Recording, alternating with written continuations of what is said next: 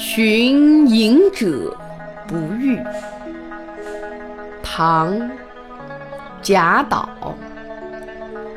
松下问童子，言师采药去。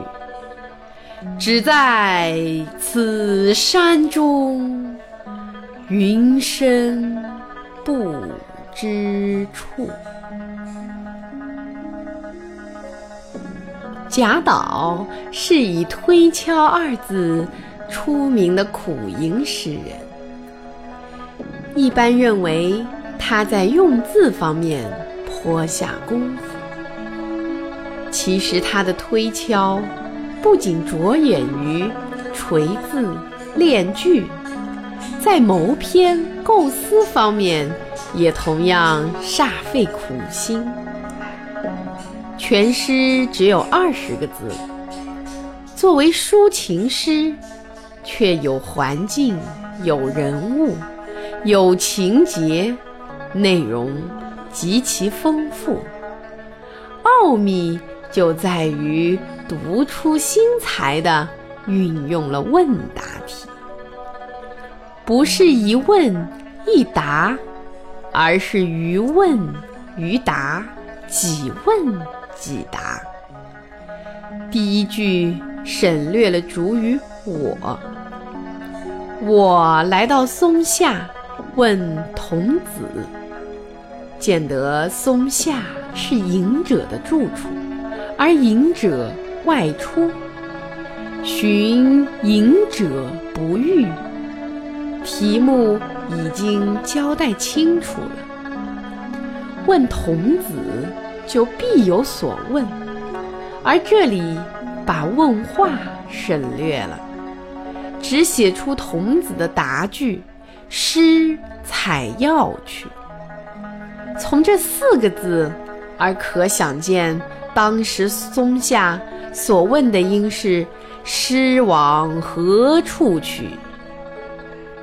我专程来寻隐者，隐者。却采药去了，自然而然就很想把他找回来，因而又问童子：“采药在何处？”这一问句，诗人也没有明写，而是以“只在此山中”童子的答词，把问句隐括在内。最后一句“云深不知处”，又是童子答复对方采药究竟在山前、山后、山脚这样的问题。明明是三番问答，至少需要六句才能表达清楚，而贾岛采用了以答句包含问句的手法。短短二十个字，这种推敲就在一字一句间、一复一篇间体现出来了。诗人巧妙地以答见问，收到了言外见意的艺术效果。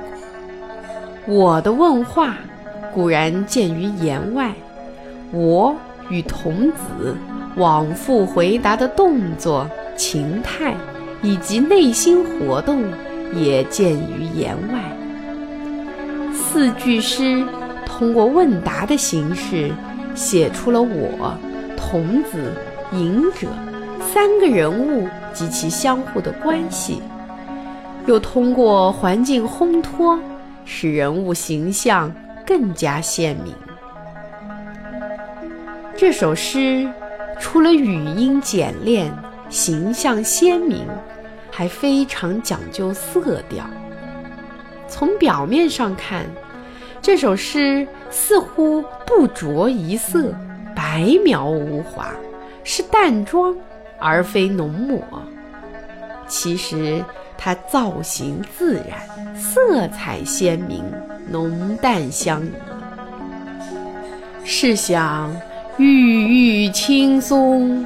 悠悠白云，这青与白，这松与云，它的形象与色调恰和云山深处的隐者身份相符合，而且未见隐者，先见其画，清脆挺立中隐含无限生机，而后却见茫茫白云，深邃空幽，捉摸无从。令人想起秋水伊人，无处可寻。从造型的地变、色调的先后中，也映衬出作者情感与物的转移。诗中隐者采药为生，救世济人，是一个真隐士，所以贾岛。对他有高山仰止的倾慕之情。诗中白云显其高洁苍松，赞其风骨；写景中其实也含有比心之意。唯其如此，倾慕而不遇，就更突出其惆怅之情了。